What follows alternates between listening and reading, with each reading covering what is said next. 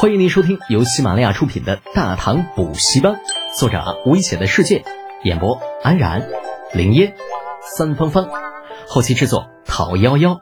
感谢订阅。第五百九十四集，李浩的主意。拔卓这次来的时候也没有想到李浩会如此大方，居然给了他如此大的承诺。考虑片刻之后，说道：“嗯，这个数量没有问题，我们可以做到。但是你的合作社要如何收购呢？另外，我卖给别人，你不反对吧？六四开，别说我坑你啊！这个价钱很公道，所有牲口有合作社六成的份子，你们四成。至于销路，你能找到你就卖，卖不出去呢，合作社负责。嗯，也可以。好，那就这么决定了。酒足饭饱的拔卓拉着阿什纳斯摩准备起身告辞。回去之后，我就派人清点族中牲畜的数量，明年开春就给你报上来。到时候你可要把钱准备好。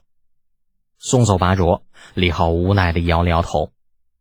老实说啊，他现在自己都不知道这样做是对还是不对。合作社具体如何运作，对于他来说同样是未知的挑战。能不能成功，还要看明年的效果如何。但是至少有一点，他是可以肯定的。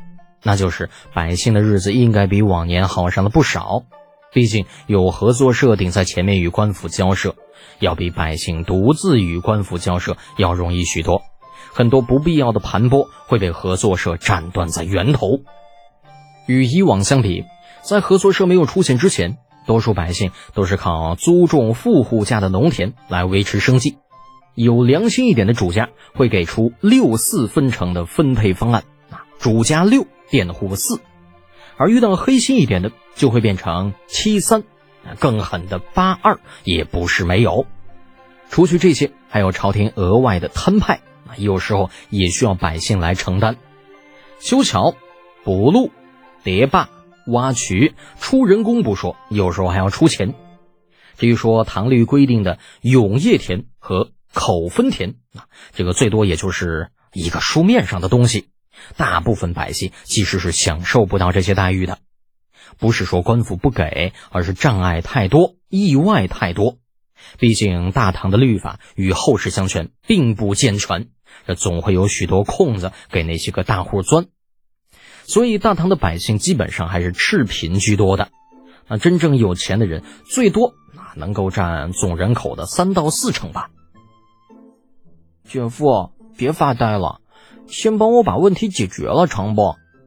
李泰在一边早就等得快要发霉了，好不容易见李浩闲下来了，立刻嚷嚷道：“李浩回过神来，重新坐到火堆旁边，扒拉着里边那还未熟透的叫花鸡，有意搭无意搭的说道：‘你有什么问题啊？不就是每个县各自设立盟学吗？这有什么大不了的？’你说的倒是容易，各县设立盟学。”你有没有算过会有多少生源？按照你之前的意思，一个县至少有数百年龄合适的学生，这是一个蒙学能够解决的吗？还有，李泰掰着手指，一件一件的数着自己遇到的困难，头大如斗。李浩就坐在那儿静静的听着，也不插言。等到他说完了，才缓缓的说道：“每县数百生源，这的确是个问题，不过想解决也容易。”容易，那你说如何解决啊？按年龄划分呗，八岁入学，每年一批，你这样不就行了？至于你说的更高一级的学堂，秦雪啊，你觉得你现在考虑这些有用吗？就算你现在弄出来了，你有生源吗？李泰认真的想了想，好像可能大概真的没有。李浩撇撇嘴，你呀。做事之前，你大哥就没跟你说，饭要一口一口吃，路要一步一步走，步子迈得太大，容易扯到蛋的故事吗？啊李太被噎得差点背过气儿去。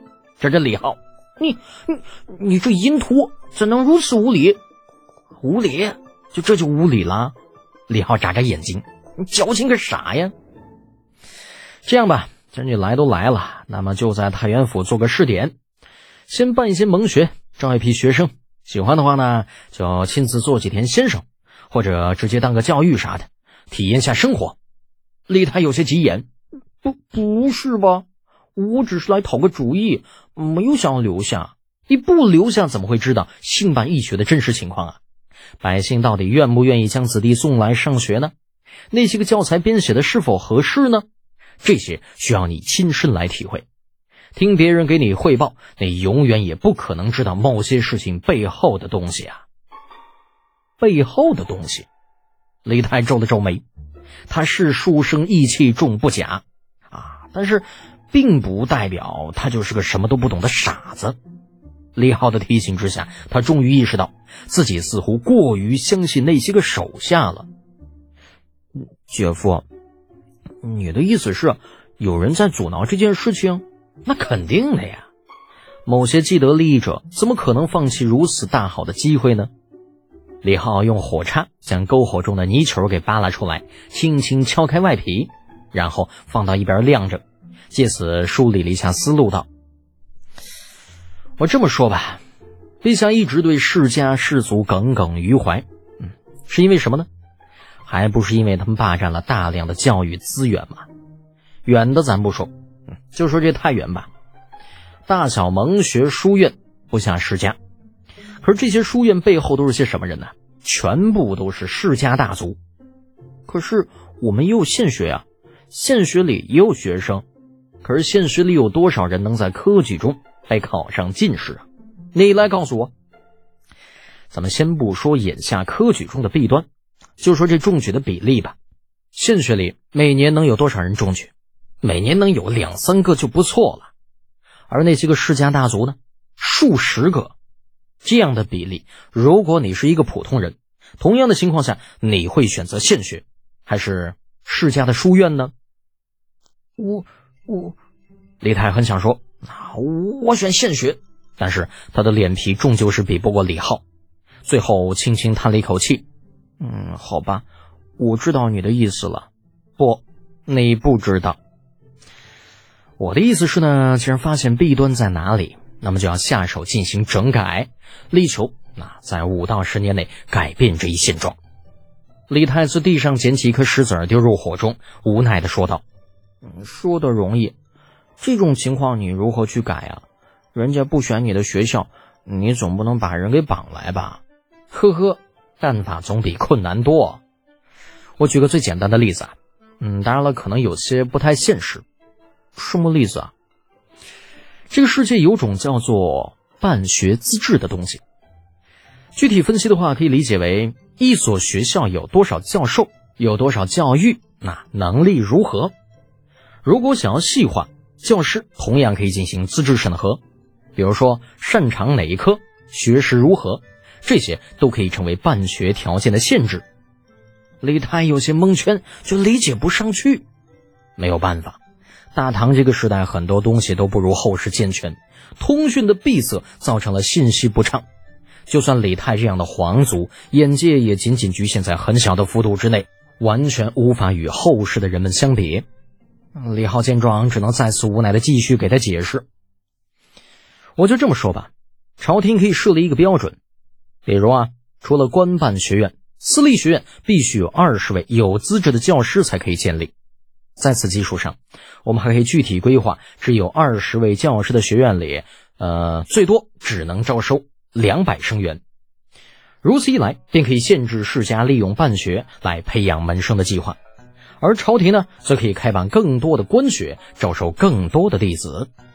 当然，最好的办法呢，还是要改变科举的阅卷方式，比如采用糊名制，把所有人的名字全部给他贴上。